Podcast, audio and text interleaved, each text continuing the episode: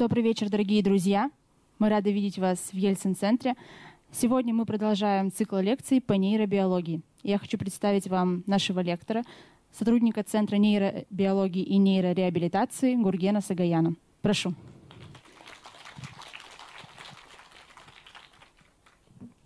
Спасибо большое. Всем добрый день, очень рад всех видеть. Спасибо большое Ельцин-центру, что пригласили нас выступать, что уже приезжал несколько моих коллег, рассказывали про свои исследования, про те исследования, которые вообще ведутся в мире. А, ага. Меня зовут Гурген Сагаян. Еще раз давайте я представлюсь чуть подробнее. А, я действительно сотрудник Центра нейробиологии и нейрореабилитации. А, мы работаем в Скалтехе. Наш центр носит название имени Владимира Зельмана. Я являюсь исследователем в области технологий очисления. Это различные и инвазивные, и неинвазивные технологии. И кроме всего прочего, прогуливаясь по городу, в Екатеринбурге я первый раз, я обнаружил, что у вас действительно культ чебуреков. А, для меня это был восторг. Я тоже очень люблю чебуреки, поэтому я уже нашел кое-что общее вместе со всеми вами, решил тоже поделиться с вами этим на этом слайде. Но давайте постепенно переходить к нашей лекции. И перед тем, как я начну самую содержательную часть, я бы хотел вспомнить уроки окружающего мира, которые у меня лично были в школе. А, я помню, что когда мы на окружающем мире, у нас была такая тема «чувства». И там мы обсуждали, что вот у человека есть пять чувств, при помощи которых он может взаимодействовать с миром, а может ко всему там прикасаться, может за всем наблюдать, может слышать звуки. А для меня это было вот первое столкновение да, с этим языком чувств, о котором я сегодня буду разговаривать. А, я еще помню, я тогда подумал, что я не понимаю, что такое осязание. Потому что, ну, вроде бы видишь, слышишь, действительно, а осязание для меня было, ну, непонятно, что это за чувство, какое-то само собой разумеющееся. Мне стало интересно, как об этом рассказывают сегодня, как на окружающем мире это изучают сегодня.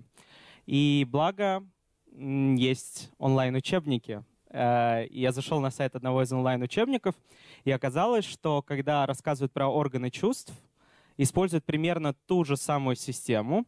Нам рассказывают про то, что есть пять чувств — зрение, слух, вкус, обоняние и осязание.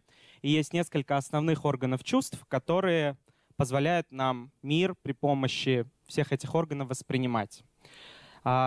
На самом деле удивительно, да, но эта картинка, она не совсем правдивая, потому что когда мы разговариваем про чувства, про то, как мы взаимодействуем с реальностью, мы описываем большее количество сенсорных систем внутри организма человека.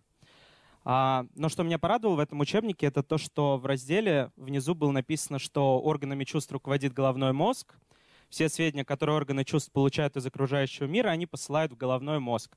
За каждое чувство отвечает особый участок мозга. Мозг анализирует информацию и дает приказ на исполнение. И с этими тезисами я готов согласиться во многом. Действительно, а, в мозге есть определенные области, которые отвечают за обработку тех или иных сенсорных каналов. И если смотреть на эту упрощенную схему, то можно найти определенные области, ответственные да, за обработку каждого вида информации. А, мы сегодня в первую очередь с вами будем говорить вот про эту область осязания. Но давайте будем к этому переходить постепенно. А для начала мне хотелось немножко развеять этот миф о том, что осязание — это какой-то отдельная система чувств. И для того, чтобы это сделать, я вам предлагаю такую метафору с чайником. Вы сейчас активно представляете, как вы решили налить себе чай, уже успели поставить чайник, то есть самое сложное действие уже сделано — а теперь осталось самое простое — налить его в чашку. Вы подходите к чайнику, и первое, что вы делаете, вы к нему прикасаетесь. В этот момент а, начинает работать ваша система тактильных ощущений. Вы соприкоснулись с внешним объектом, у вас произошло механическое раздражение на кончиках пальцев, тактильное ощущение появилось. Обычно, когда мы прикасаемся к чайнику, который только что вскипел, чайник немного теплый, и поэтому мы начинаем испытывать температурные ощущения. мы чувствуем тепло, и оказывается, что это практически отдельная система в нашем организме, которая обрабатывает именно температурный канал. После этого обычно всегда наступает момент, когда вы немножко касаетесь к той самой горячей части, да, и испытываете небольшое болевое ощущение, успеваете быстро одернуть руку. И вот, это, вот эти болевые ощущения мы также называем нацицептивной системой, и она также имеет свою достаточно сильно независимую репрезентацию в нашем организме. Ну и последнее, что вы сделаете, это вы возьмете чайник в руки и захотите что-нибудь налить, да, налить, его, налить оттуда воду в чашку. И в этот момент будет активироваться ваши проприоцептивные ощущения. Те проприоцептивные ощущения, которые рассказывают вам о том, в каком положении сейчас находится ваше тело, что вы сейчас действительно что-то держите в руках, что у вас мышцы сократились. И даже если вы закроете глаза, да, и представите, что вы и будете наливать, вы, вам не обязательно смотреть. Вы чувствуете, что ваше тело находится в этом положении, что в нем есть что-то э, тяжелое.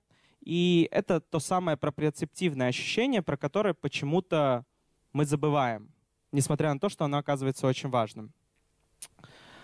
В общем, все вот это так или иначе имеет отношение к нашей соматосенсорной системе.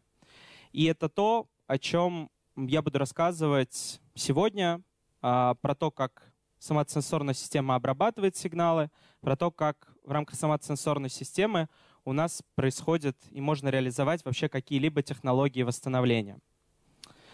А, в общем и целом, вы уже поняли, что изначальная картинка, она намного сложнее, и даже если взять просто чувство осязания и посмотреть на него на мозге примата — то можно увидеть, что внутри вот этой маленькой области, которая отвечает за обработку соматосенсорных ощущений, существует целый мир, да, в каждой области которого есть еще один мир. А, и что действительно это очень комплексная и сложная организация, сложная система. Но давайте совсем разбираться постепенно. А, до того, как вся эта информация придет в наш головной мозг, мы вообще-то имеем взаимодействие, имеем область, где сигнал передается по нашей периферической нервной системе.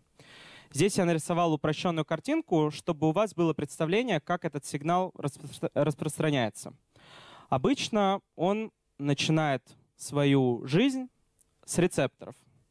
Рецепторы, например, там, для ощущения тактильности, рецепторы, они находятся в нашей коже, и вот соприкасаясь с объектами, рецепторы раздражаются, да, получают стимуляцию, и у нас начинается передача сигнала. Этот сигнал передается по сенсорным нейронам, и большое количество сенсорных нейронов, оно является частью наших нервов, а, нервов, которые пронизают весь наш организм. И постепенно этот сигнал из рецепторов идет по нервам, доходит до нашего спинного мозга, и дальше из спинного мозга этот сигнал доходит до нашего головного мозга и приходит вот как раз туда, где мы с вами смотрели в самом начале. В общем, такой длительный путь, но тем не менее очень эффективный, позволяет нам с вами существовать, выживать, и это прекрасно. А на самом деле вот эта вот маленькая единица в виде рецепторов, она оказывается очень важной и во многом ключевой. Но здесь, конечно, каждый элемент системы ключевой, но тем не менее. А, на самом деле вот эти рецепторы, которые я перечислил, их существует большое множество. И у каждого из этих рецепторов есть как бы своя определенная специализация. Рецепторы и сигнал, который постепенно передается по нейронам, он скорее имеет такой паттерн, как включить-выключиться, зажечься, перестать гореть. То есть такое бинарное состояние. Обычно потенциал действия либо идет, либо не идет. То есть 1-0, условно. И оказывается то, что в зависимости от того, с каким рецептором сейчас идет взаимодействие, у нас этот сигнал будет генерироваться по-разному. Рецептор и впоследствии нейрон будет зажигаться и разжигаться по разным паттернам. Это то, что мы называем степенью адаптации. Давайте представим, что у нас есть какой-то раздражитель. Например, мы прикасаемся пальцем к столу. И мы непрерывно касаемся этого стола. Стимуляция вот это, от вот этого стола, да, соприкосновение, оно непрерывное. Вот здесь показано раздражитель, он непрерывный, одинаковый. У нас есть рецепторы, которые к этому раздражителю будут адаптироваться медленно. То есть пока мы держим палец на столе, они горят. Они горят, горят, горят, горят в течение всего времени. И видите, постепенно расстояние между вот этими зажиганиями, оно растет. А есть такие рецепторы, которые в первую очередь реагируют на сам факт соприкосновения. Ну и вы, наверное, можете это понять, потому что обычно соприкосновение — это самый такой яркий момент. Когда вы надеваете футболку, вы не думаете, что футболка постоянно соприкасается с вашим телом. Вам важен момент, где футболка топорщится немножко, или вы ее только надели. И действительно у нас есть определенная система рецепторов, которые зажигаются только в самом начале и очень быстро адаптируются к этой непрерывной одинаковой стимуляции, к этому непрерывному одинаковому раздражителю. Кроме всего прочего, мы с вами способны различать, насколько интенсивное в данный момент происходит соприкосновение. Да? Мы способны ощущать вот эту интенсивность. Даже если вы сожмете пальцы, вы понимаете, что вы жали сильнее или слабее. Да? А, и на самом деле, опять же, здесь есть у нас система рецепторов, которые позволяют нам передать эту информацию с разной точностью. В основном те ощущения, которые у нас есть в тактильном спектре, да, они передаются при помощи таких рецепторов, которые называются механорецепторами. Эти рецепторы так называются просто потому, что им достаточно какого-то механического раздражения, соприкосновения с чем-то, да, для того, чтобы зажечься, для того, чтобы постепенно начинать эту информацию передавать дальше и дальше. Ей не нужно ничего, кроме механического раздражения. Они условно от механического раздражения просто открываются и передают вот этот сигнал о том, что они зажглись. И на самом деле есть рецепторы, которые нуждаются в жестком таком нажатии, да, они требуют того, чтобы порог вот этой интенсивности, он был высоким. А есть рецепторы, которые не требуют никаких высоких и сложных воздействий. И вторые, те, которые, точнее первые, те, которые не требуют никаких жестких воздействий, мы называем низкопороговыми, а те, которые требуют какого-то жесткого нажатия, у них порог более высокий, и они называются высокопороговыми. Окажется, что эти механорецепторы во многом определяют то, считаем ли какое-то воздействие болевым или не считаем низкая у нас интенсивность надавливания или высокая. Кроме того, есть еще один важный аспект. Когда мы разговариваем про рецепторы, мы должны описывать то, какое у них рецептивное поле. Давайте постепенно разберемся с тем, что такое рецептивное поле. Обычно под рецептивным полем мы понимаем такую область, в которой рецептор все еще себя как бы все еще может принять участие в активации. Вот представьте себе руку, да, и в ней есть вот такая вот точка. Допустим, здесь находится наш рецептор. И оказывается, что если вы прикоснетесь к руке в этой точке, да, рецептор, очевидно, зажжется. Но что, если вы отойдете чуть-чуть дальше? Зажжется этот рецептор или не зажжется? А, может быть, зажжется. Ну, в данном случае вот он у нас зажегся. А если еще чуть дальше? А если еще чуть дальше? Какая область в которой наш рецептор все еще способен передавать информацию. И вот размер этой области и сама эта область, она называется рецептивным полем. И вот эти вот все характеристики, которые я вам описал, они на самом деле являются ключевыми для того, чтобы охарактеризовать разные, разные рецепторы, которые сообщают весь богатый спектр тактильных ощущений, которые мы испытываем. И здесь я имею в виду и высокий и низкий порог, и имею в виду в том числе рецептивное поле, и в том числе степень адаптируемости. Вот здесь вот на картинке вы можете увидеть разные рецепторы. Они здесь ярко-красочно на разных слоях кожи нарисованы. И мы немножко поговорим про них. Вы удивитесь, но каждый из них имеет свои определенные свойства. А, значит, один из видов — это клетки Меркеля. Вы можете здесь их увидеть. Они обычно представлены в виде сразу группы, да, они в виде кластеров таких. И это э, такие рецепторы, которые адаптируются медленно. Да? То есть они на самом деле достаточно долго передают информацию, когда мы пред, представляем какой-то раздражитель. И вот этих вот клеток Меркеля, их особенно много на кончиках наших пальцев. То есть они почему-то оказываются важными именно на кончиках пальцев. Вы можете постепенно вспоминать, какие задачи вы делаете кончиками пальцев. При этом они имеют, обладают очень маленьким рецептивным полем, и все эти свойства делают клетки Меркеля особенно важными для передачи угловатостей, кривизны, текстуры, да, передачи формы объектов. Именно информация с них оказывается важной и ключевой для того, чтобы эту, эти задачи осуществлять. Другие клетки, это другие рецепторы, это э, тельца Майснера. И они, в отличие от предыдущих, адаптируются достаточно быстро. Они имеют большое рецептивное поле, и более того, они являются самыми наиболее представленными механорецепторами в наших руках. То есть вот в, нашей, в нашей руке, на коже, в коже руки, их очень много. 40% механорецепторов — это они. И на самом деле они тоже оказываются очень важными для того, чтобы передавать, а, для того, чтобы передавать информацию о текстурах объектов. Перейдем к другим рецепторам, которые уже находятся чуть глубже. Да? И вот здесь вот в глубине вы можете увидеть а, тельца Пачини. Эти а, рецепторы тоже очень быстро адаптируются, но их значительно меньше, то есть их всего 10%. При этом на самом деле а, а, тельца Пачини, они очень чувствительны, крайне чувствительные. И они на самом деле способны а, быть чувствительны даже к малейшим, к малейшим растяжениям кожи. И именно это делает их очень чувствительными каким-то высокочастотным воздействием.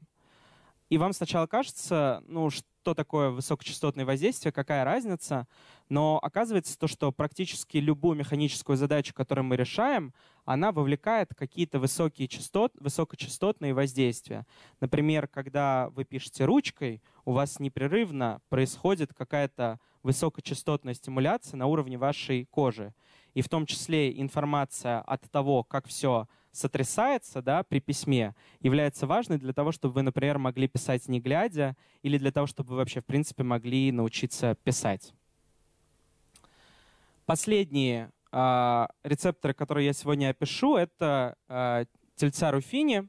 На самом деле они являются из предыдущих э, наименее, наименее изученными. Что понятно, это что они очень четко реагируют на какую-либо деформацию кожи. То есть они активируются в те моменты, когда вы, например, сгибаете пальцы, у вас происходит растяжение кожи.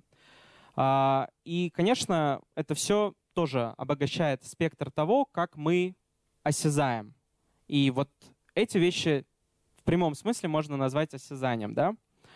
А, например, представьте себе задачу, которую решают люди с особенностями зрения, когда читают шрифтом Брайля. А, мы для этого используем зрение, они для этого испытывают спектр тактильных ощущений.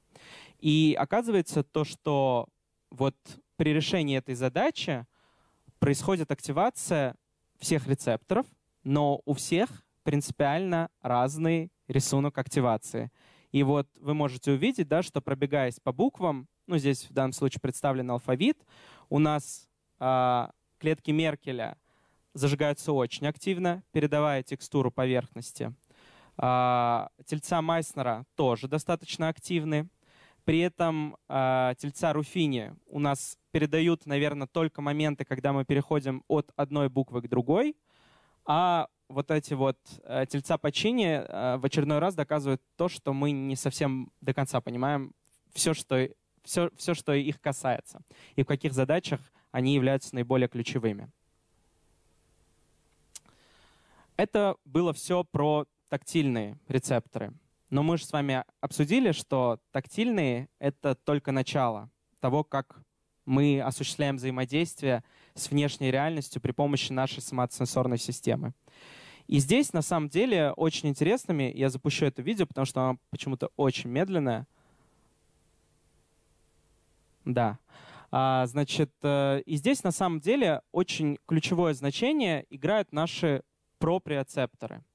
Они бывают разные. Я расскажу вам про самые, ну, на мой взгляд, интересные, хотя на самом деле все важны, да. Это нервно-мышечное веретено, и, значит, вы можете себе представить вот эти наши мышечные волокна, которые есть внутри наших мышц. Они сокращаются и растягиваются, когда мы выполняем одни задачи, другие, в общем, оказываем влияние на наши мышцы.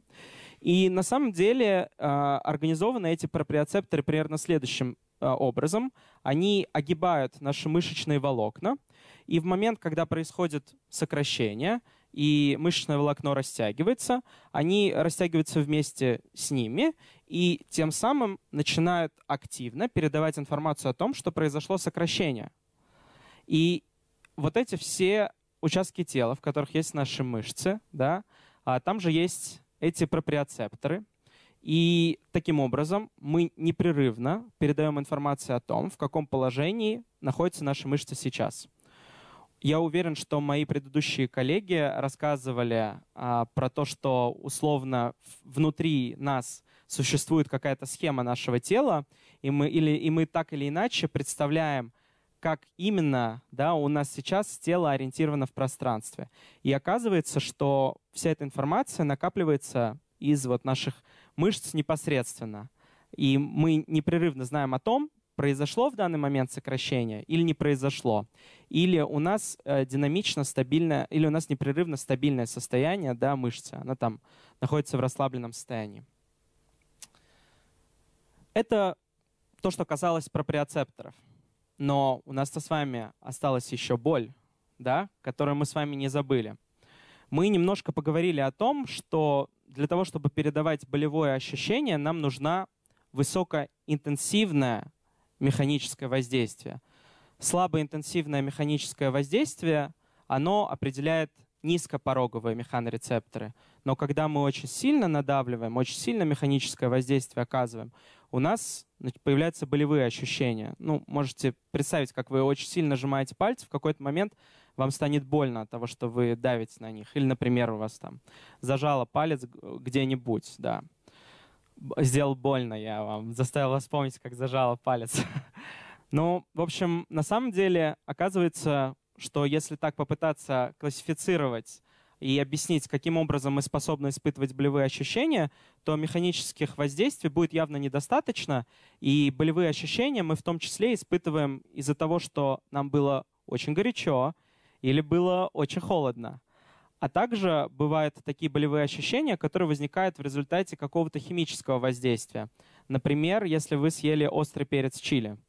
И что самое странное, это то, что одновременно, когда вы едите острый перец чили, вам и больно, и горячо, хотя острый перец чили не является горячим, да? А, и на самом деле оказывается то, что болевые ощущения действительно кодируются вот при помощи этих, а, можно охарактеризовать при помощи этих трех, а, э, при помощи этих трех видов стимуляции, но при этом вот эти вот интенсивные механические воздействия, они на этой картинке ну, могут быть переданы в виде вот этих вот а, свободных нервных окончаний. Именно они чувствительны к сильным высокопороговым механическим воздействиям. Но совсем другие рецепторы, которые были открыты не очень давно, из-за открытия которых была получена Нобелевская премия в 2021 году по медицине и физиологии – Нобелевская премия была получена только в этот год, но открытие было раньше, если что. Это вот такое вот семейство рецепторов, которые мы называем рецепторы TRP. А, этих рецепторов огромное множество, поэтому они-то и называются семейством. И оказывается, что разные рецепторы, они э, чувствительны к разным температурным воздействиям. То есть одни способны зажигаться от одной температуры, другие от другой температуры. И вот есть целый, целая шкала, да, здесь представлена температурная, и то, как в соответствии с ними, какие рецепторы будут зажигаться при наличии этой температуры.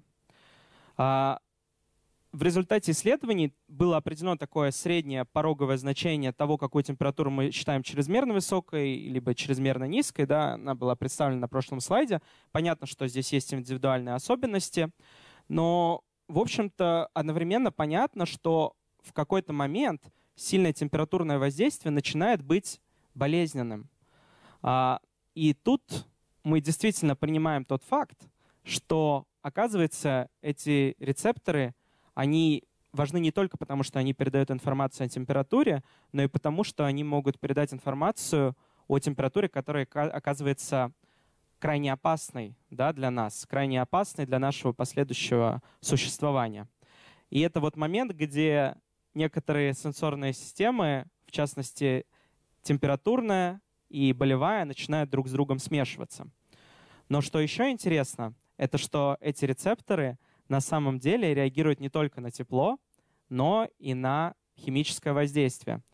То есть эти рецепторы биологически так устроены, что определенные молекулы по взаимодействию с этими рецепторами могут их зажечь. И это является основным объяснением того, почему, когда мы едим острый перец чили, мы на самом деле испытываем остроту. А, и вот здесь вот вы можете как раз увидеть одну из этих один из этих рецепторов. То есть он сам по себе реагирует на э, стимуляцию на уровне 50 градусов. То есть если чем-то очень горячим поводить, он активируется.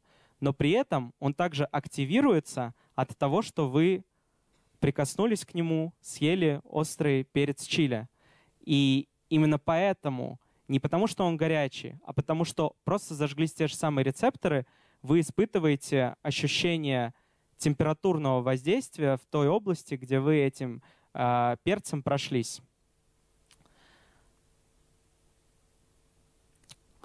Примерно по такому же принципу работают рецепторы, которые работают в низкотемпературном диапазоне. И на, насколько помню, вот этот рецептор э, TRP-M8, он чувствителен к низким температурам, да, на уровне там, 15 градусов, но помимо этого он также чувствителен к ментолу. И поэтому ментоловая жвачка для нас ассоциирована с ощущением холода. И так или иначе, э, если э, говорить о том, как воздействие определенной температурой мы будем наблюдать активацию этих рецепторов, то вот вы можете, ну, здесь, наверное, не очень хорошо показано, но можете увидеть, как происходит активация, когда мы э, показываем тепло и когда мы показываем холод. Окей, мы узнали с вами все про рецепторы. Но если помните, на моей схемке были еще... Рецепторы были только самым началом. Дальше информация постепенно начинает перетекать дальше и продвигаться по нашему организму. И первое, почему она пройдет, она пройдет по нашим сенсорным нейронам. И оказывается то, что вот то, что я описал в начале, это было только начало, что эти сенсорные нейроны тоже бывают очень разные. И в зависимости от того, какие они, информация переходит быстрее или медленнее. Вот здесь вы можете увидеть аксональное волокно, то самое, которое, в общем-то, и передаст информацию из нашего рецептора. И оно бывает разных размеров. Оно бывает более толстое, бывает более тонкое. И что еще важно, а, на нем находится миелиновая оболочка. Миелиновая оболочка является важным компонентом нервной системы, потому что она позволяет ускорить передачу сигнала по нашим нейронам. И как вы видите, есть определенные волокна, которые обладают более толстой миелиновой оболочкой, есть те, которые вообще э, ею не обладают. И оказывается, вот эти свойства в виде размера и толщины миелиновой оболочки определяют то, с какой скоростью информация с рецептора будет передана дальше. И вот здесь вот на этом слайде, а, вот в этом столбце вы конкретно можете увидеть, с какой скоростью передается информация с разных волокон. И это было бы не так важно, если бы мы не знали, что определенному спектру ощущений у нас на самом деле в большей степени соответствуют волокна определенного размера и определенного типа. Здесь они важны не только по размерам, но каждый из них как бы относится к определенной классификации, и вы видите то, что проприоцептивные, те волокна, которые передают проприоцептивную информацию, о положении нашего тела в пространстве являются наиболее быстрыми. То есть у нас условно всегда очень быстро, очень быстро. Мы четко всегда понимаем, в каком а, положении находится наше тело. При этом болевые и температурные ощущения, они находятся внизу этой таблицы, то есть они передаются значительно меньшей скоростью. И на самом деле, я думаю, это тоже должно быть вам знакомо, потому что мы обычно как раз ощущаем, что мы к чему-то прикоснулись, и только спустя какое-то время ощущаем боль или ощущаем, что было горячо. Это, конечно, происходит не только потому, что оно по периферической нервной системе медленно а, передалось, не только из-за скорости вот этой передачи. Дальше они в мозге тоже по-разному немного обрабатываются. Но это, безусловно, один из факторов.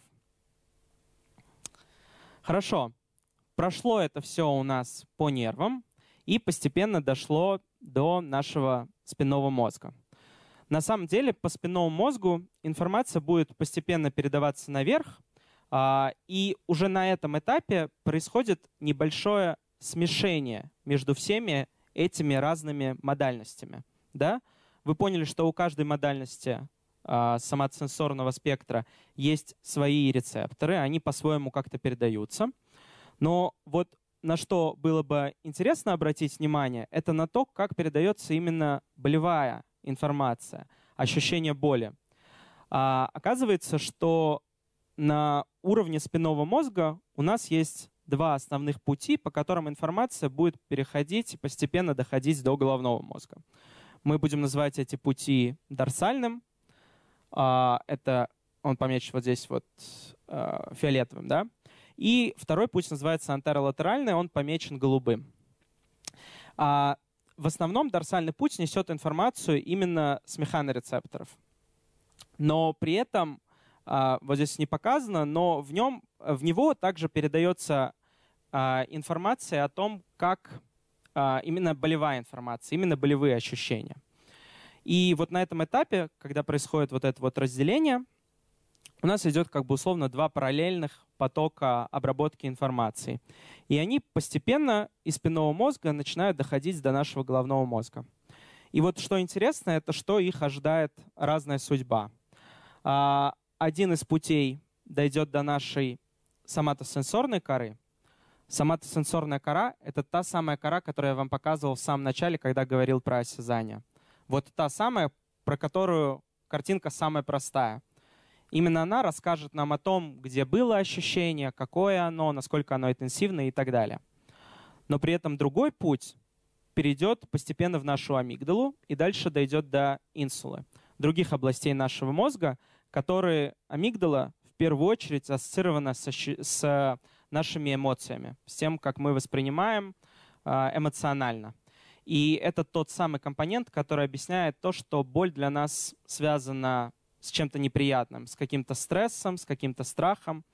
А, этот поток информации не объясняет то, где находится боль. Оно объясняет его наличие, ее наличие и наше отношение, да, эмоциональное условное отношение к этому. Хорошо. Постепенно мы с вами созрели для того, чтобы понять все-таки, что было на этой картинке изображено и почему. А, на самом деле информация постепенно из всей соматосенсорной системы доходит до нашего головного мозга. И в головном мозге у нас есть вот эта область, которую я уже назвал, соматосенсорная кора. И эта соматосенсорная кора как раз и рассказывает нам да, про вот эти ощущения осязания. Ну, вы уже знаете, что совсем не только осязание.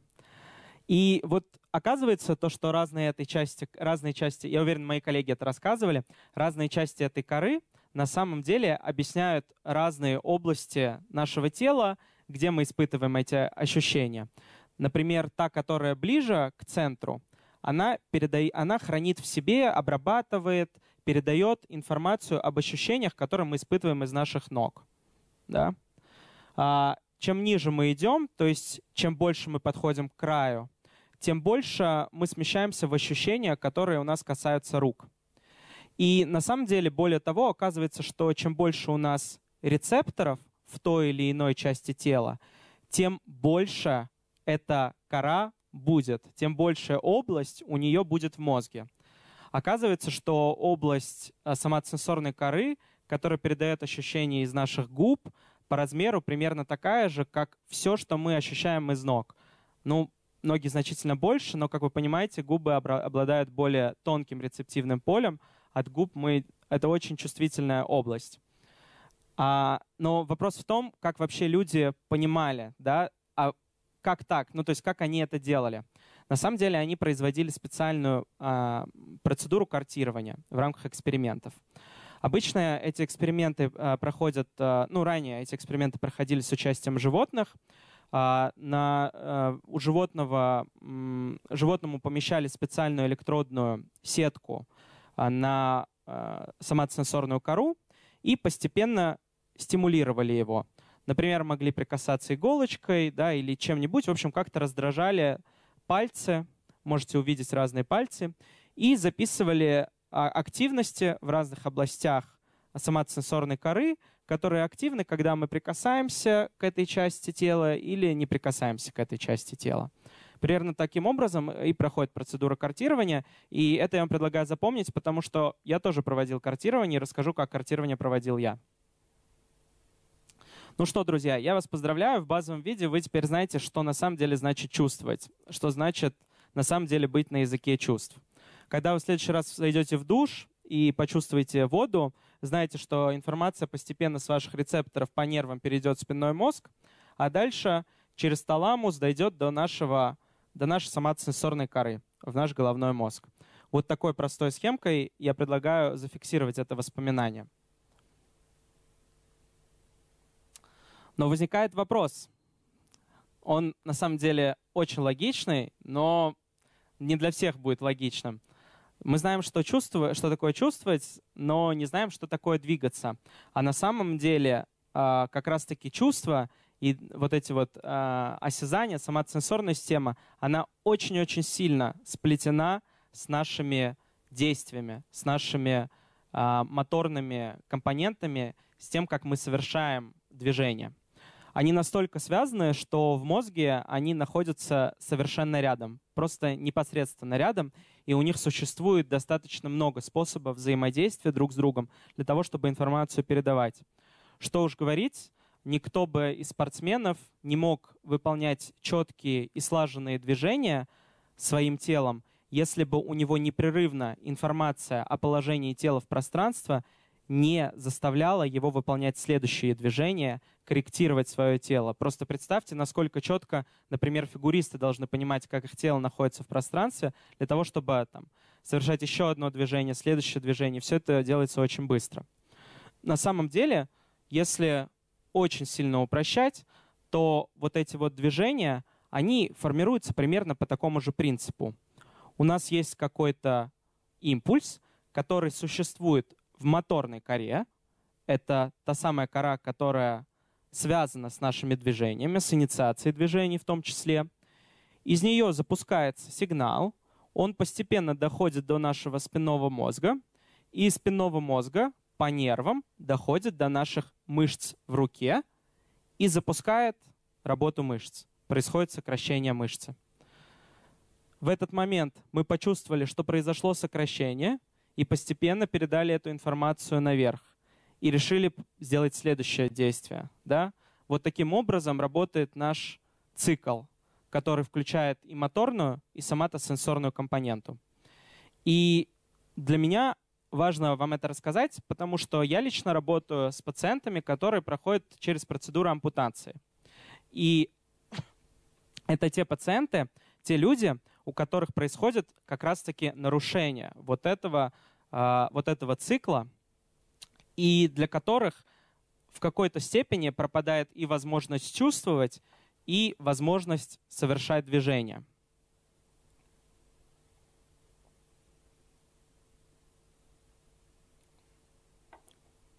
На этом слайде как раз находится пациент, а, с которым мы работали в рамках наших экспериментов. И вот вы можете увидеть, он использует протез. Это бионический протез. И какую задачу обычно пытаются решить люди, когда дают человеку протез? Они пытаются наладить систему взаимодействия между нервной системой и протезом. Но какую именно систему взаимодействия? Мы же теперь знаем, что взаимодействие бывает разным в одну и в другую сторону. А, в первую очередь пытается решить задачу того, чтобы нервная система могла запускать работу протеза, чтобы мы могли протезом брать, э, сжимать кисть протеза, да, и брать бутылку в руки или брать что-то в руки. То есть у нас вот такое вот однонаправленное взаимодействие. А, и что э, и получается, что на самом деле такая система, она, в общем-то, будет дублировать то, как это устроено в нашем организме. Импульс передастся куда-нибудь на мышцы, и мы совершим движение рукой. Также и у них. А, импульс передастся куда-нибудь в протез, и протез совершит движение. Осталось только придумать систему, по которой мы будем сообщать протезу, что в нервной системе был такой импульс. И на самом деле оказывается, что способов для того, чтобы передать эту информацию, великое множество. Вот я говорил про то, что происходит общение между всеми этими частями друг с другом, и обычно это общение происходит при помощи электрического взаимодействия. Да? И получается, что наша задача просто зафиксировать, где именно и в какой момент времени какой электрический импульс передается при том, что вся система сообщается друг с другом с, с, при помощи электрических импульсов. Но давайте мы попробуем этот электрический импульс зафиксировать. Мы можем это сделать неинвазивно при помощи датчиков электромиографии. Тогда мы возьмем специальные электроды, расположим их на поверхности кожи, да, где-нибудь, где у человека с ампутацией еще есть остаточные мышцы. И просто будем наблюдать за тем, как эти электроды фиксирует электрический сигнал.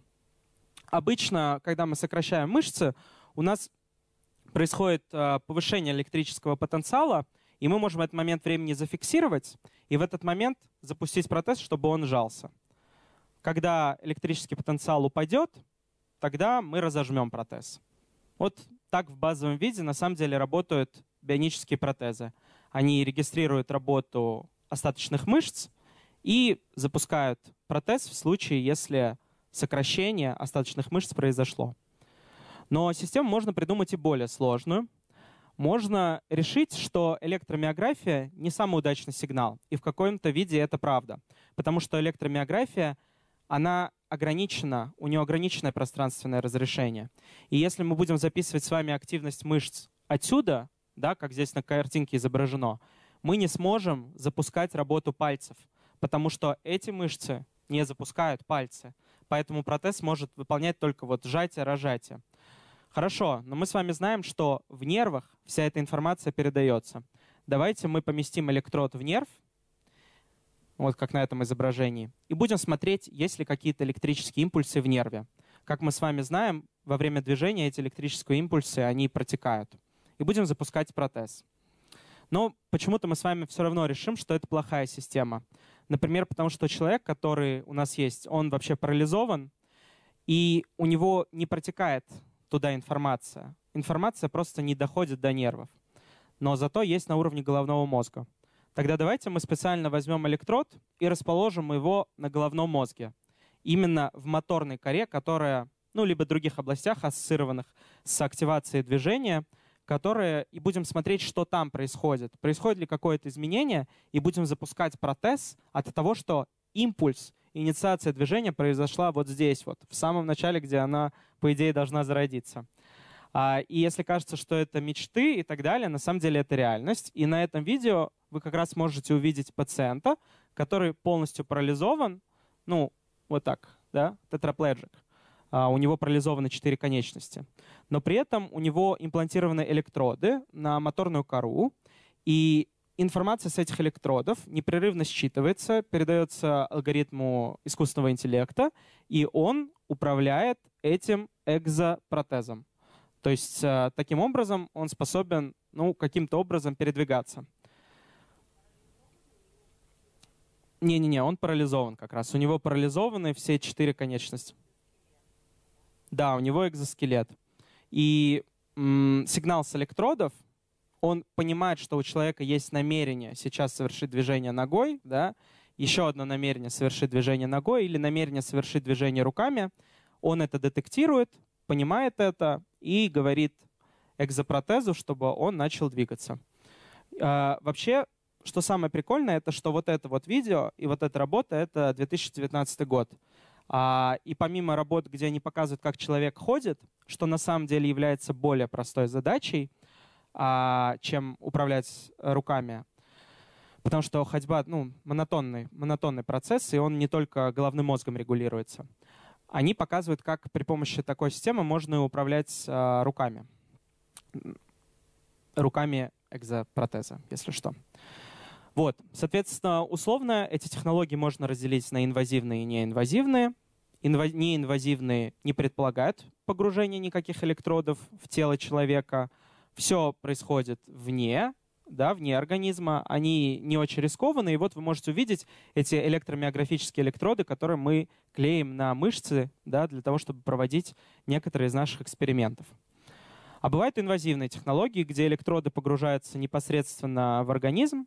И вот здесь можно увидеть картинку, где специальные электроды, называющиеся стерео, э, стерео электроэнцефалографией, э, они в виде таких спиц погружаются в мозг человека. Обычно такие операции делают для того, чтобы искать очаг эпилепсии у человека, чтобы найти вот эту область, и впоследствии можно было очаг эпилепсии во время нейрохирургической операции удалить так, чтобы не удалить ничего лишнего, удалить только то, что необходимо.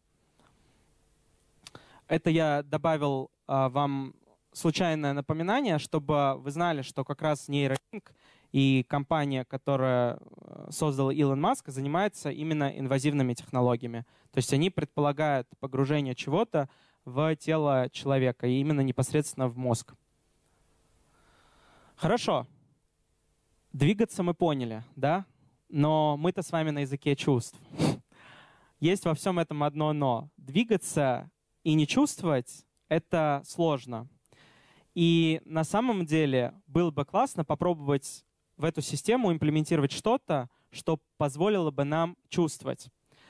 Тогда, если бы была такая обратная связь, подобно той обратной связи, которую мы естественным образом имеем в нашем организме, если бы эта обратная связь была, тогда бы а, пациенты с ампутацией, люди с ампутацией, они могли бы а, лучше выполнять какие-то бытовые задачи, да, потому что им не приходилось бы постоянно смотреть на свой протез. Это сложно представить, но сейчас, когда вы закроете глаза, вы можете попробовать закрыть глаза, покрутить вашей рукой, сжать ее, рожать, вы непрерывно ощущаете, в каком положении находится ваша рука. Э, теперь откройте ваши глаза и представьте, что... Э, ну ладно, не представляете. Если бы на месте руки была бы роботическая конструкция, то, очевидно, она не обладает никакими рецепторами. Она никак не связана с нашей нервной системой она никак не говорит о том, в каком положении она находится. И единственное, что может делать человек в таком случае, он может просто смотреть на свою, э, на свою роботическую конструкцию, на свой протез и видеть, в каком состоянии он находится. Значит, для того, чтобы решить эту проблему, можно использовать технологии стимуляции. И что самое классное, это то, что стимуляции не просто решают эту проблему с обратной связью, но они также способны подавлять фантомные боли. Фантомные боли — это вообще удивительное состояние, да, которое тоже сложно представить, но оказывается, что люди после ампутации не только чувствуют, что их рука по-прежнему есть, они также способны испытывать боли в этой фантомной конечности. И оказывается, что до 80% людей, они на самом деле так или иначе фантомные боли испытывают после ампутации. И, конечно, эту проблему в том числе нужно решать. Давайте мы будем ее решать при помощи стимуляции. Значит, вы знаете, что есть вот этот маршрут, по которому информация постепенно перетекает наверх. Давайте мы просто будем заходить в этот маршрут искусственно и самостоятельно посылать электрические импульсы тогда, когда нам нужно, тогда, когда нам этого, ну, тогда, когда, например, человек взял протез, да, и сжал, сжал протез. То есть мы-то можем с вами зафиксировать момент, когда протез был сжат. Там внутри есть очень много электроники, которая может выступить в качестве аналога наших проприоцептивных рецепторов. И просто в момент, когда на сенсорах определенная вещь происходит, да, вот сжался протез, мы будем запускать стимуляцию. И мы эту стимуляцию действительно можем запустить в разные моменты времени. Можем на уровне нерва, можем на уровне спинного мозга, а можем на уровне головного мозга. И если мы с вами это сделаем, тогда у нас с вами появится такая, такой двунаправленный протез. Он и в одну и в другую сторону сообщается. Мы такие протезы в том числе называем, ну вообще область этих технологий называем нейропротезированием. А, да, вот здесь можно увидеть, например, как электрод с нервом сообщается. Но мы с вами, если что, будем смотреть картинки для, э, не для слабонервных, где это будет прям четко показано. А, в общем и целом эти технологии действительно тоже можно разделить на инвазивные и неинвазивные. То есть электрод можно на самом деле просто поклеить на кожу и вот просто приклеить и подавать маленькие электрические импульсы. Это будет называться поверхностной стимуляцией. По-английски это называется так, как здесь написано. Коротко это называется TENS. При этом если мы с вами захотим уже инвазивное какое-то воздействие производить, тогда мы с вами погрузим электрод непосредственно в организм. Например, состыкуем его с остатком нерва, который остался после ампутации. И будем стимулировать внутри вот этот самый нерв. И тогда мы назовем это ПНС. А также мы можем с вами на самом деле имплантировать электрод в спинной мозг а, и на самом деле, если вам все это кажется пугающим, это операции, которые делаются, делаются в первую очередь для того, чтобы производить подавление болей, да, подавление различных форм нейропатических болей. И при помощи этого, э, и при помощи этого, опять же, сообщать вот эту вот информацию. Значит, так обычно это проходит если проходит исследование в этой области, оно условно можно его описать в три этапа. А, и сейчас я расскажу на примере нашего исследования, как мы через эти три этапа проходили. А, первый этап — это этап операции. А, второй этап — это этап картирования. И третий этап — это этап тестирования, когда мы уже собираем систему и тестим, помогает она пациенту что-то делать или не помогает. Оп. Картинка не для слабонервных. Если вам может быть неприятно, можете временно закрыть глаза, я скажу, когда мы пройдем ее. Мы обычно работаем с технологией периферической стимуляции нервов. А, стимуляции периферических нервов, так называемой PNS. И в рамках этой технологии мы подключаем определенные электроды к нерву, и это происходит, естественно, в результате операции, которая выполняется нейрохирургом. Я, если что, нейрохирургом не являюсь, а, но нейрохирурги, которые знают и умеют это делать, знают и умеют это делать и делают это. А, и в рамках этих операций электрод, в общем-то, каким-то образом начинает соприкасаться с нервом. Есть разные электроды, они тоже очень много чем отличаются. Какие-то электроды просто опоясывают нерв, какие-то пронизают его насквозь, а какие-то пронизают его насквозь в большом количестве. А, какие-то одновременно и опоясывают, и пронизают. В общем, разные электроды. Нужно это для того, чтобы иметь больше или меньше возможностей для передачи ощущений и производить какую-то более тонкую настройку или позволять электроду не смещаться в результате движений а, рукой, культей и остаточной конечностью. А, в рамках нашего эксперимента мы работали как раз с ПНС. И у нас было несколько пациентов, и что самое главное, что эти пациенты испытывали фантомные боли. А, фантомная боль на самом деле является особенным состоянием, потому что далеко не всегда а, и даже чаще никогда, да, но по-разному, а, люди не могут непрерывно подавлять фантомные боли при помощи каких-то лекарств, потому что они не могут ежедневно пить лекарства обезболивающие, потому что эта боль у них хроническая. И получается, что это такое заболевание, которое ну, нуждается в альтернативном способе лечения относительно консервативного способа, где используются медикаменты. И одним из этих подходов является периферическая стимуляция нервов, которая ну, удивительным образом работает. А, сегодня не будем говорить о том, почему, но а, до сих пор идут исследования, да, и каждый раз, когда подтверждается, что периферическая стимуляция нервов работает, это достаточно положительный результат. И у нас были, было несколько пациентов, у нас было их в районе пяти. А, ну, я буду рассказывать то про одних, то про других. Вот у нас был пациент, у которого была билатеральная ампутация, то есть у него отсутствовали обе конечности, но при этом он испытывал боли в этих конечностях. И вот здесь вы можете увидеть области, в которых он эти болевые ощущения испытывал. Он их закрасил ручкой внутри своего дневника. А, для того, чтобы с ними работать, мы, очевидно, должны пройти через этап операции.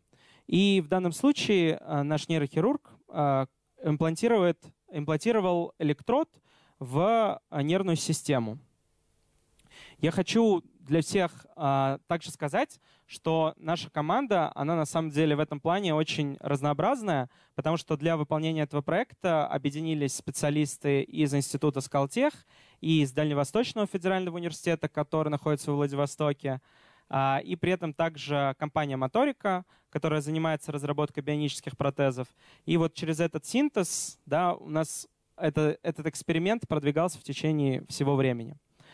А, значит, здесь можно увидеть, как часть электродов была имплантирована в спинной мозг. А, также электроды были имплантированы в культю, и здесь не получится увидеть нервы, но можно увидеть кость и увидеть, вот, что электрод так достаточно плотно а, к ней прилегает. Здесь чуть хуже видно, но вот здесь вот электрод в спинном мозге можно увидеть. После того, как был электрод имплантирован, мы могли перейти к процедуре картирования. Это как раз то, что я показывал вам в начале, где была обезьяна, да, и у нее были разные области покрашены. Это то картирование, которое делали мы. В рамках нашего картирования, после того, как электрод погружен, в нем находится множество контактов. И получается, что мы можем включать, выключать разные контакты. Вот можете увидеть их здесь. Каждый черный — это определенный контакт. И при этом мы можем включать разные характеристики стимуляции, разный электрический ток. И каждый раз, когда мы включаем разные электроды, разный электрический ток, ощущения меняются. Поэтому мы должны произвести процедуру картирования, где будем включать разные стимуляции и просить пациента рассказать, какие ощущения он испытывает. А, пациент испытывает ощущения в своей фантомной конечности и показывает, где именно в фантомной конечности он их испытывает. Он рисует это на вот этом приложении. И дальше ему также нужно пометить, какое это ощущение, является ли оно болезненным, э, является ли оно интенсивным, это тактильное ощущение, это ощущение, что изменилась температура. В общем, нужно по-разному характеризовать, а дальше мы даем ему слова и просим его связать эти ощущения, которые он испытывает в своей фантомной конечности, со словами. А вот здесь вы можете увидеть результаты картирования, которые мы проводили с нашими пациентами. А, и у одного из них было имплантировано сразу два электрода, и разные электроды ну, попадали в а, разные части кисти. Это на самом деле логично, потому что один электрод был имплантирован в один нерв, другой электрод был имплантирован в другой нерв. Один нерв передает информацию с одной части конечности, с одной части кисти, второй с другой части кисти. Ну, это просто анатомия. Вот. Но что удивительно, что эти ощущения реально были в фантомной конечности. Да? И у второго пациента они больше локализовались на подушечках пальцев. То есть, э, чем, чтобы мы не включали, с большей вероятностью ощущения возникали там. Но мне лично самым интересным кажется то, какие это ощущения и какими словами они их характеризуют. А, здесь они представлены на английском, но я расскажу вам.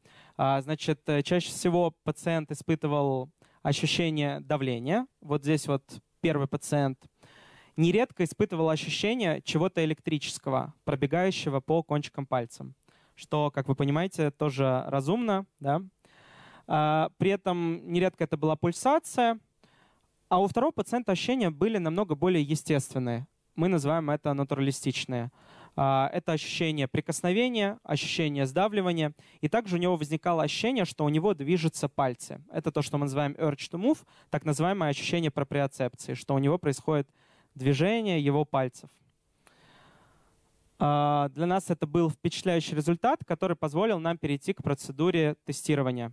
И в рамках тестирования мы хотели, чтобы человек с закрытыми глазами при помощи протеза смог различить объекты причем объекты разных размеров. И это то, что на самом деле нереально без сенсорной обратной связи, потому что, как вы понимаете, если у него закрыты глаза, он не видит свой протез, он не понимает, что с ним происходит. А здесь у него подключена определенная система, которая передает ему ощущение, передает ему ощущение, сейчас, простите,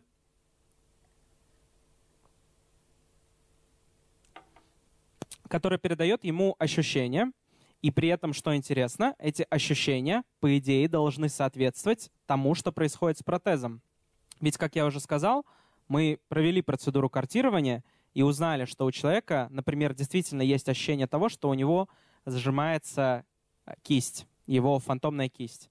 Получается, что мы можем завязать вот это вот ощущение того, что у него включается, э, того, что у него сжимается кисть, на то, сжимается протезная кисть или не сжимается. В общем и целом система выглядит примерно так. Есть датчики электромиографии, и эти датчики электромиографии, соответственно, детектируют намерение того, что человек хочет совершить движение. Это то, что мы говорили с вами про движение. Значит, он, у него эта система запускает сжатие протеза. Ну, протез начинает открывать или закрываться. При этом внутри протеза есть сенсоры апертуры, которые сообщают то, насколько сейчас протез закрыт или раскрыт. Эти сигналы с этих сенсоров передаются нам в компьютер, из компьютера на стимулятор, и этот стимулятор регулирует свою амплитуду стимуляции относительно того, насколько сильно сжат, рожат протез. И мы с вами в результате процедуры картирования узнали, что если амплитуда высокая, человеку кажется, что у него протез сильнее, что у него фантомная кисть сильнее сжата. Если амплитуда низкая, ему кажется, что а, менее сильно сжата. Получается, что если мы дадим ему три объекта, а, три цилиндра разных размеров, то он будет сжимать протез, ну, на большие объекты он будет сжиматься чуть меньше, на маленькие объекты протез будет сжиматься еще сильнее, и в зависимости от этого будет расти или спускаться стимуляция, и у него будет возникать ощущение более сжатой, менее сжатой кисти, и, в общем, все работает. Давайте посмотрим, как это работает. Значит, в данном случае он управляет протезом не при помощи электромиографии, а при помощи кнопки. Маленький. Он запускает сжатие. У него он сидит в наушниках для того, чтобы не слышать протез, сидит э, в маске для того, чтобы не видеть протез. И мы кладем ему три разных объекта. Либо большой, либо маленький, либо средний. И его задача сказать, что это за объект.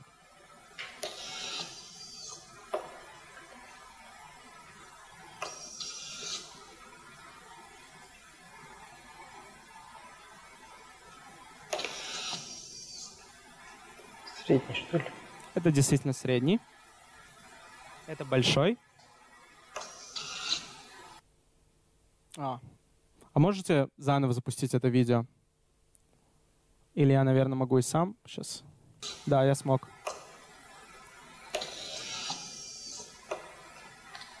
Это маленький. Маленький.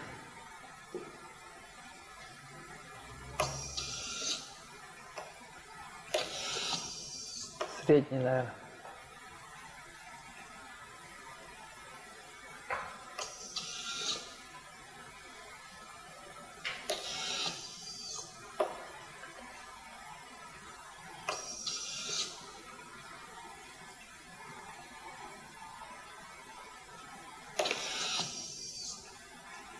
Средний, что ли? Ну, в общем, удается ему это сделать, видно на видео. А здесь видно численно.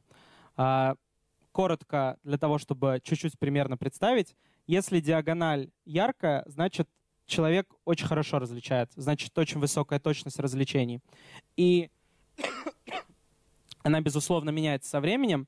И вот можно посмотреть, что на там, 20-й день экспериментов, это не значит 20-й день, э, когда мы проводим этот тест, это просто день номер 20.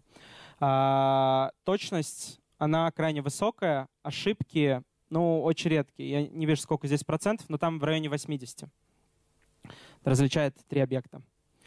Вот, но еще можно все объединить, включить не только стимуляцию периферическую, но и включать, э, включать стимуляцию другую, стимуляцию, поверхностную стимуляцию, так, чтобы одна стимуляция кодировала ощущения проприоцептивные, ту самую апертуру протеза, а другая кодировала бы ощущения тактильные, те самые ощущения, которые получаются от соприкосновения. Если проприоцептивное ощущение в протезе — это ощущение вот, сенсоров крутизны, то здесь ощущение, подобное тактильным, это ощущение давления, просто с датчиков давления, которые расположены на кончиках протеза. И здесь мы даем задачу различить жесткий объект от мягкого объекта. А, и, опять же, все условия одни и те же. Вот единственное, что здесь две стимуляции для того, чтобы различать жесткое от мягкого. Это был мягкий, это жесткий.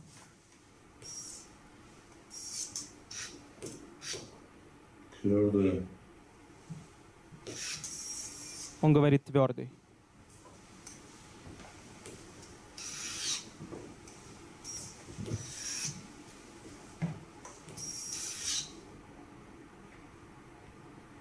Мягкая. Мягкая. Мгм.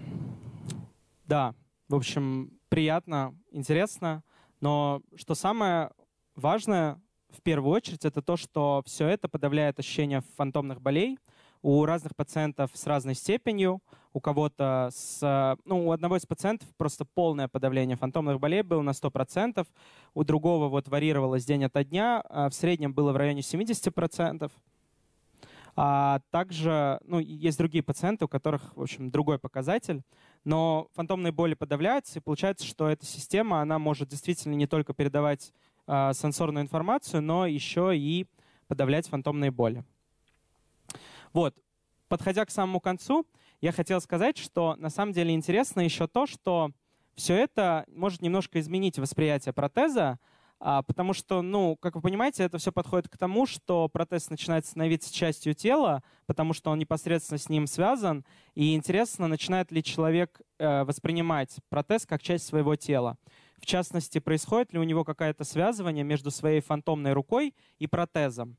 Обычно это связывание на самом деле происходит даже без обратной связи. Ну, у разных людей, опять же, по-разному, но такое нередко бывает. А, а возможно и такая ситуация, что именно от наличия сенсорной обратной связи вот эта вот степень встраивания да, протеза в карту тела может возрасти. Мы называем этот феномен эмбодиментом, э, эмбодиментом протеза. И, конечно, это тема, которая тоже отдельного рассказа стоит. Но вот здесь вот можно увидеть, как постепенно, день ото дня, э, у них росло ощущение того, что протез как бы встраивается в тело. Э, Мы измеряем это при помощи опросников, ну, потому что здесь важно субъективное как бы ощущение, и вот э, можно увидеть, что у него постепенно росло ощущение того, что он думал, что протезная рука — это его рука, и ему казалось, что объект э, вызывает ощущение прикосновения, которые он испытывает. Ну, специально составленный опросник для того, чтобы это измерять. Итак, завершая.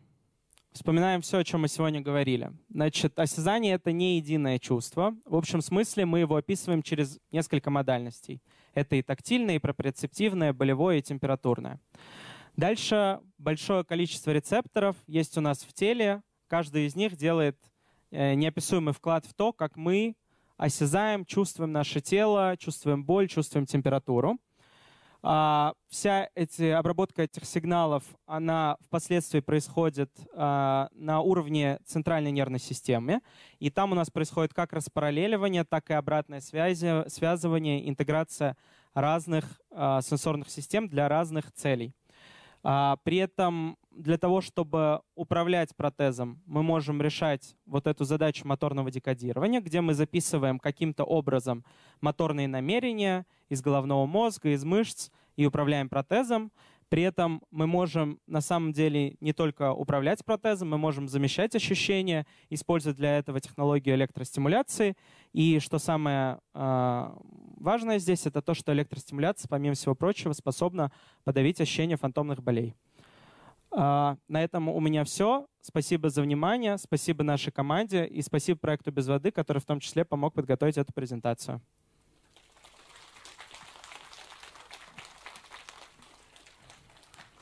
Здесь у нас есть микрофон, и можно ответить на вопросы. Под- Подходите туда, и отвечать, я буду отвечать на ваши вопросы.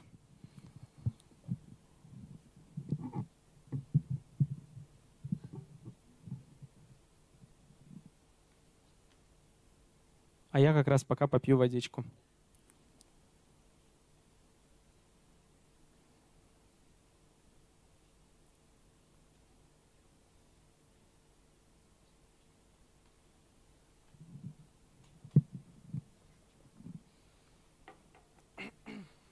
Добрый вечер.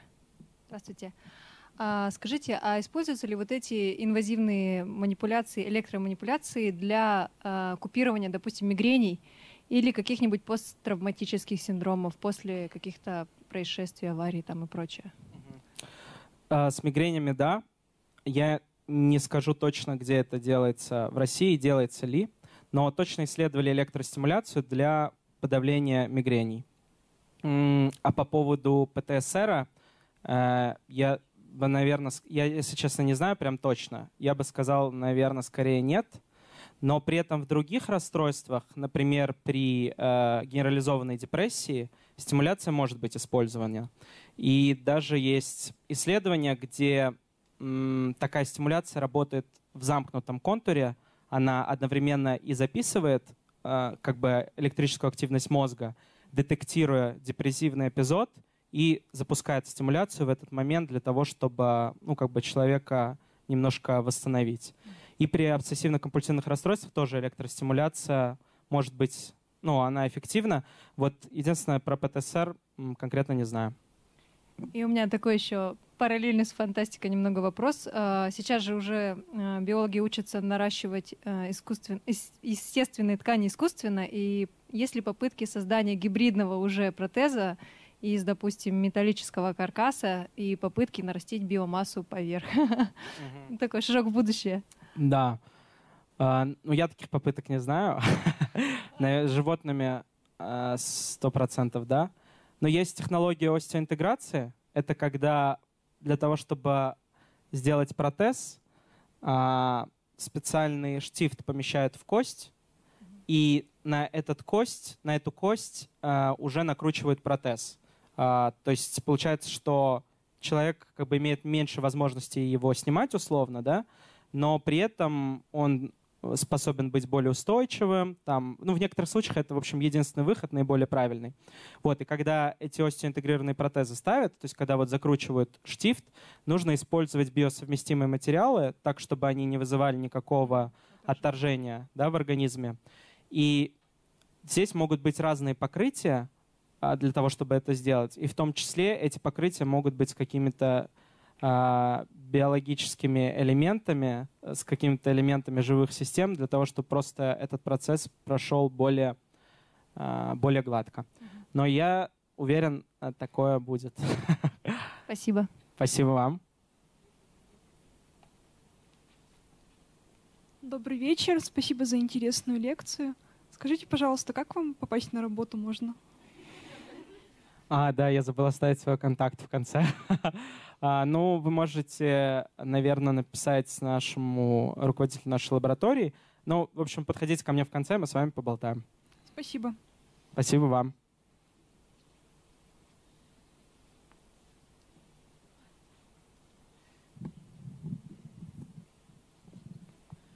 Спасибо громадное за лекцию. Э, а я правильно поняла, что это практически совершенно оружие будущего, когда человек сидит и... Э, ну вот раньше были такие фильмы, когда роботы бились, например, а люди, ну, как бы там в трансе, не в трансе, там мальчик какой-то все время выигрывал. Я не помню название. Ну, судя по тому, что ваш протез делает все самостоятельно, он может же находиться не обязательно здесь, он может находиться в любой другой точке мира. Да, но... Это так? А, я не знаю, по поводу того, идеально это оружие или нет, я не могу сказать. А, но могу сказать, что в целом как бы системы, где ты находишься в одном месте и производишь управление чем-нибудь, что находится в другом месте. Например, ты как бы, ну вот есть здесь, на тебе надето очень много сенсоров, например, какой-то костюм, который детектирует все твои движения, и относительно твоих... Да, и относительно твоих движений что-то происходит а, где-нибудь в другом месте, в том числе в виртуальной реальности. Такие системы есть, и в том числе они тестируются для того, чтобы управлять роботами, а, в том числе роботами на производстве. Вот. И еще, на самом деле, это огромная область в искусстве, которая тоже этот вопрос исследует, а, которые эти проекты в области искусства относятся к парадигме Science Art, и они разрабатывают разные, э, разные такие, как бы тоже технологичные всякие решения, но которые там не имеют какого-то там научного характера, имею в виду, они не имеют цели там что-то открыть или создать. И вот, например, один из таких проектов создали такого робота-художника, который рисовал в зависимости от того, сейчас я скажу, короче, была, была такая, э, была культура клеток, было очень много нейронов, которые были взяты у эмбриона мыши. И они тоже генерируют электрический потенциал, то есть они как бы тоже активны. И в зависимости от того, в какой области происходит активация, робот рисует либо в одной области, либо в другой области. А, И получается то, что условно вот эта вот культура клеток, она нарисовала картину потому что она, ну, как бы генерировала электрические потенциалы, подобно тому, как они генерируются в мозге живого организма. И при этом был какой-то, какая-то рука, несмотря на то, что это робо-рука, она была способна нарисовать, ну, изъявить эту волю. А, Ну, да, кстати, да. Но это, это мне кажется, вообще 2006-2010 год. Вот. Спасибо за вопрос. Добрый день. А у меня вопросы будут не про протезы, но близко и, в общем, к началу вашей лекции. Вопрос первый. А, В связи с тем, что очень много сейчас идет разговоров о профилактике деменции, но в основном это направление связано, вернее, профилактика, да, связано с тем, что много всяких упражнений, да, связаны с формированием нейронных связей, все, что называется там нейрогимнастика. Это с Мгм. одной стороны. Из того, что вы рассказывали, скажите, пожалуйста, есть ли исследования или есть ли уже работы, когда, наоборот, от воздействия сенсорного, кинестетического какого-то, да, тактильного, а, ну, то есть есть такие упражнения или такие уже методики, которые позволяют э, тоже устраивать, профи- не устраивать, ну да, профилактировать а, преждевременную деменцию и эти же заболевания. Есть ли какие-то такие исследования или уже приборы? Кинестетика, сенсорное воздействие, еще какое-нибудь может быть. Да, я понял. Вы Или знаете, пока- вот именно для деменции вы, вы мне задаете такие вопросы вот про те болезни, про которые я как раз ни разу не слышал. Эти системы 100% про... Сколько вам лет? Не-не, в смысле, про болезнь-то я слышал, я имею в виду именно Ну, то есть, применение. э, я имею в виду, что эксперименты или тестирование, вы пока не знаете, есть ли эти? Я вот не знаю именно конкретно для деменции. Эти системы точно эффективны для, например, восстановления после инсульта. Ну, Но для профилактики э, деменции, честно говоря, я такого не слышал. Вот, но вопрос требует более детального изучения. Да. И второй вопрос. А, Ведь если воздействовать на разные части головного мозга, можно увеличить скорость обучения и развития. Есть ли такие уже эксперименты? Потому что это бы для страны, для каких-то корпораций сократило бы время обучения и повысило производительность. А, да, такие Да, исследования 100% есть, и ведутся они достаточно давно. Мне кажется, вот те исследования, про которые вот вы непосредственно сейчас спросили, это исследования с использованием транскраниальной магнитной стимуляции. Сейчас у меня даже есть про нее картиночка.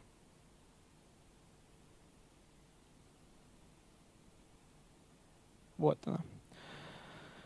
Вот это специальная такая катушка. Она создает большое магнитное поле вне черепа. Это не инвазивная технология. И э, производит стимуляцию тех или иных областей мозга. При помощи, например, такой катушки, если вы когда-нибудь приедете к нам в гости, мы можем провести эксперименты какие-нибудь. Ну и, в общем-то, мы проводим эти эксперименты. Мы при помощи этой катушки изучаем феномен моторного воображения, тактильного воображения. Но также при помощи этой катушки, то есть мы стимулируем области, ответственные за движение. Но также при помощи этой катушки э, стараются и пробуют стимулировать области, которые находятся в ну, фронтальной области, те, которые, в общем-то, ответственны там, за абстрактное мышление. Ну, за какие-то навыки или развитие речи, или освоение языка, да? Да, вот э, на самом деле в первую очередь не освоение языка. Что больше всего пытаются делать, это пытаются увеличить объем оперативной памяти человека, ну, рабочей памяти. И здесь нужно сказать, например, в, ну, такие исследования проводятся, в том числе в России проводятся. И нужно сказать, что они бывают разные результаты. То есть есть исследования, где показывают, что это повышает, увеличивает память. Есть и человек там способен решать задачи лучше. Есть, которые не показывают такого эффекта. А, вопрос в том, что это сложная технология, потому что непонятно, куда стимулировать, потому что ну, мозг так устроен, что вот эти вот абстрактные функции, они очень распределены везде, и нету какого-то такого, что вот это 100% находится здесь, вот это находится здесь. Это комплексные задачи, и, соответственно, стимуляция условно нужна во всех областях. А второй вопрос, а как правильно стимулировать? Вот мы с вами тоже говорили, когда мы делаем картирование, мы включаем разные характеристики для того, чтобы стимулировать. И здесь тоже вопрос, на какой частоте производить стимуляцию, какая она должна быть и так далее. Вот, поэтому а, таких решений стопроцентных а, пока нет, а, они исследуются, но наверняка, если такие решения будут появляться, они будут за собой влечь какие-нибудь а, сайд-эффекты, не знаю, от того, что вы там перестимулировали, вы хуже, хуже спите, я не знаю, ну условно. То есть всегда будет какое-то... Последствия. Последствия, да. Спасибо, Спасибо за это слово. Спасибо за вопрос.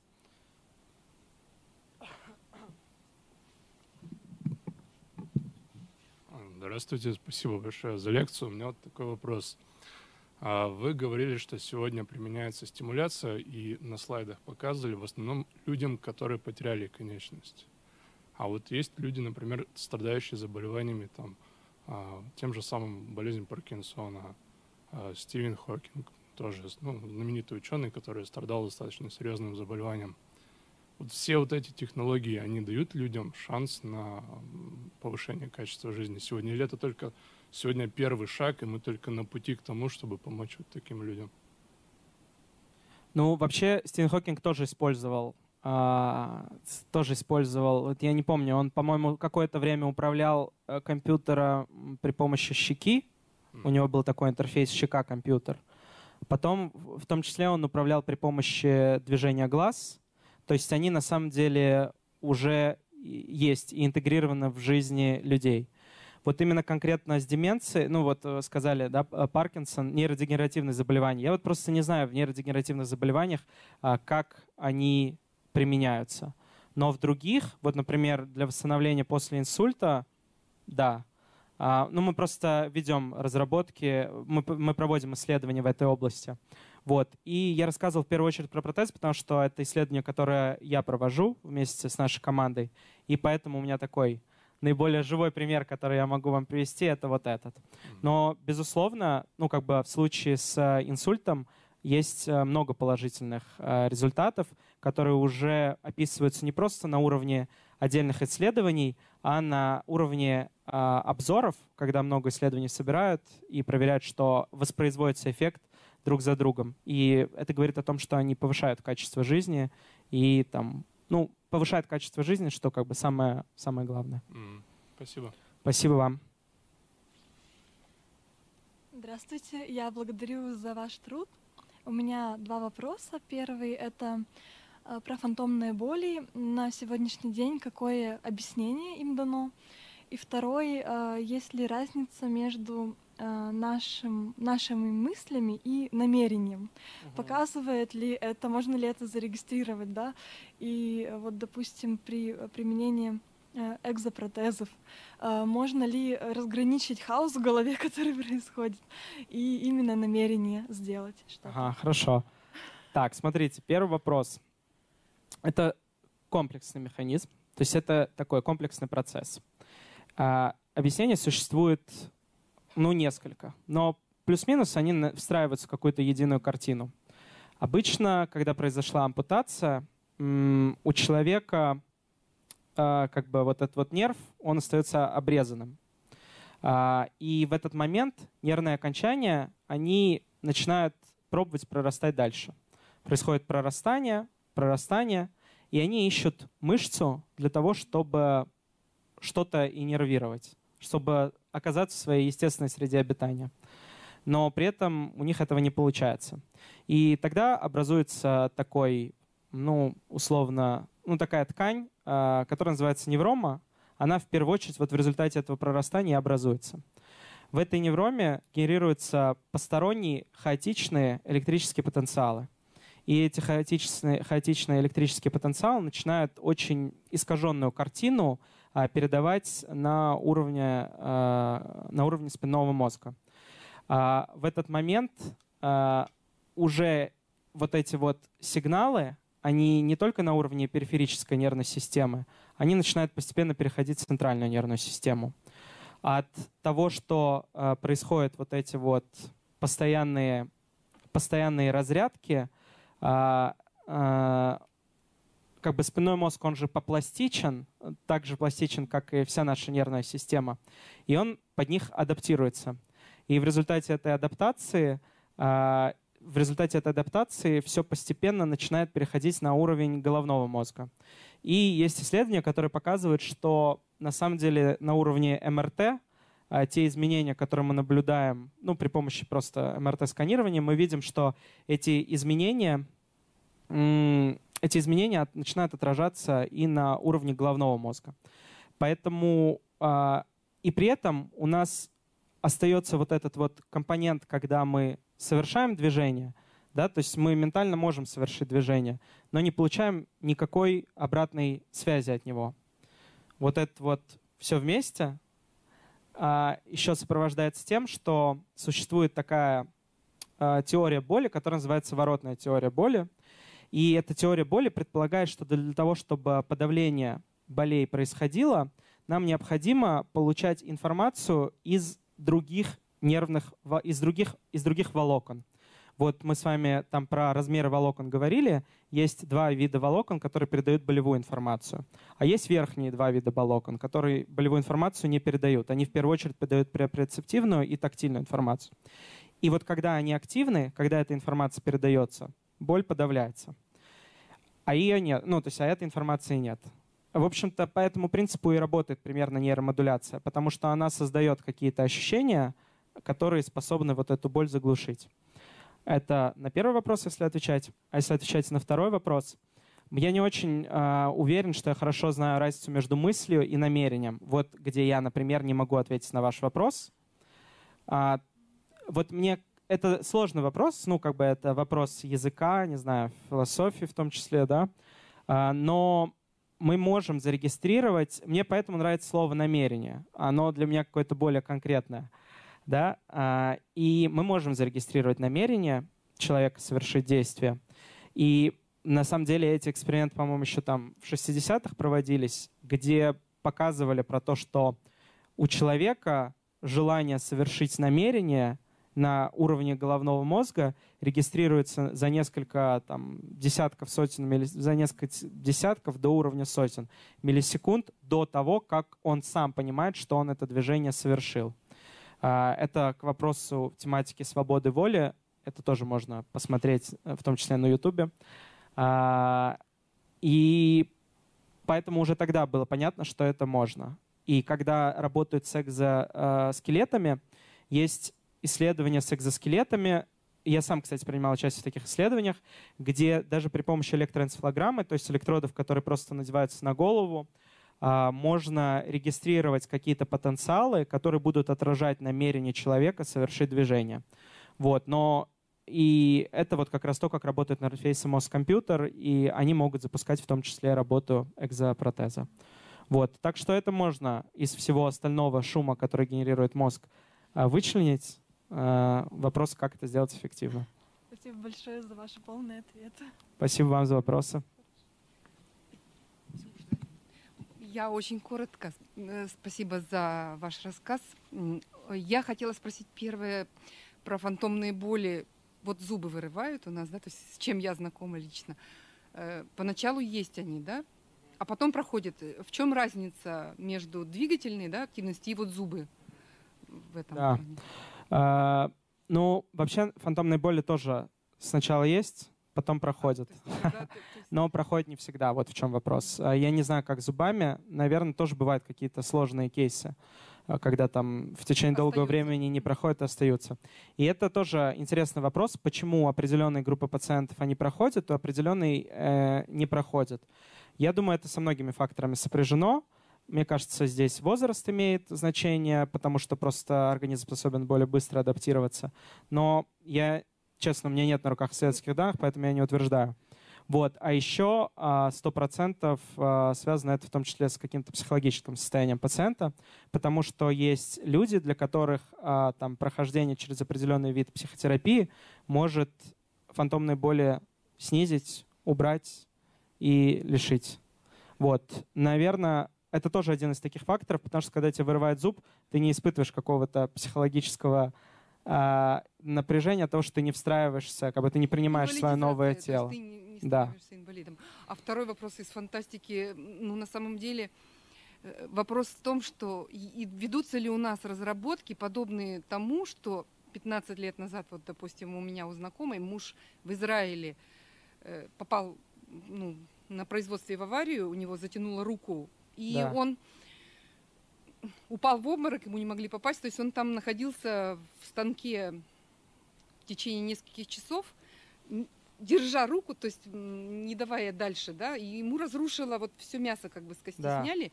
И они применили э, такой способ, э, попросили его не жаловаться, как бы, да, на производство, это был бы огромный штраф, и поместили его в современную клинику, где ему руку вшили в живот в амниотическую жидкость. Ага и ткань восстановилась. Вот когда вы сказали про прорастание нервов, да, да. что им надо в мышцу, э, то есть что там произошло, я до сих пор не верю. Мне вот рассказали эту реальную историю. Ну, да. Кожа не смогла восстановиться, но, ну то есть некрасиво, да. но рука у него и, и действие осталось. Да, да, да, да, да. Вот такое чудо у нас нет еще пока. А, честно говоря, я, я не знаю, Даже не слышал. Нет. Я не слышал. Но вот то, что вы говорите, а, в том числе, например, э, да, это эффективный способ, в том числе для э, потенциального лечения фантомных болей, это если там подшить определенным образом нерв к мышце, это может в том числе там снизить ее вероятность. Но я не знаю, здесь, наверное, про, лучше прокомментируют врачи, микрохирурги и хирурги. Да. Спасибо. Но спасибо за вопрос. Здравствуйте, спасибо за лекцию. У меня такой вопрос. Вот э, мы сейчас обсуждали чипирование, там все дела. А возможно ли вообще, э, вот когда тело уже от, отмерло, все, оно не функционирует, взять свой мозг и пересадить в такого же робота? То есть не управлять им на дистанции, а самой как бы продолжать жить. Но я поняла, что нервам нужно мышцы прикрепляться к чему-то. То есть это единственное условие существования дальше или еще что-то должно быть? Нет, э, вот такие исследования точно не ведется. ну, по крайней мере, с людьми. Э, ну, нет, конечно, мозгу нужно много. Все-таки человек — это такая комплексная, комплексный биологический организм. Ему очень много всего нужно для того, чтобы это все, это все работало. Мы — это не только наш мозг, это все, все к нему сопутствующее — но будет интересно посмотреть на мир, где это будет возможно. По-моему, это было в Футураме, где президент Никсон просто была отдельная голова, и его, ему подсоединяли тело робота, и он что-то там делал. Да, да, да, да, точно, точно. Вот. Ну, в общем, нет. Ладно, нет таких исследований, спасибо. много условий, да. Спасибо за вопрос. У меня, наверное, будет последний вопрос. Можно я попрошу вас вернуться на последний слайд?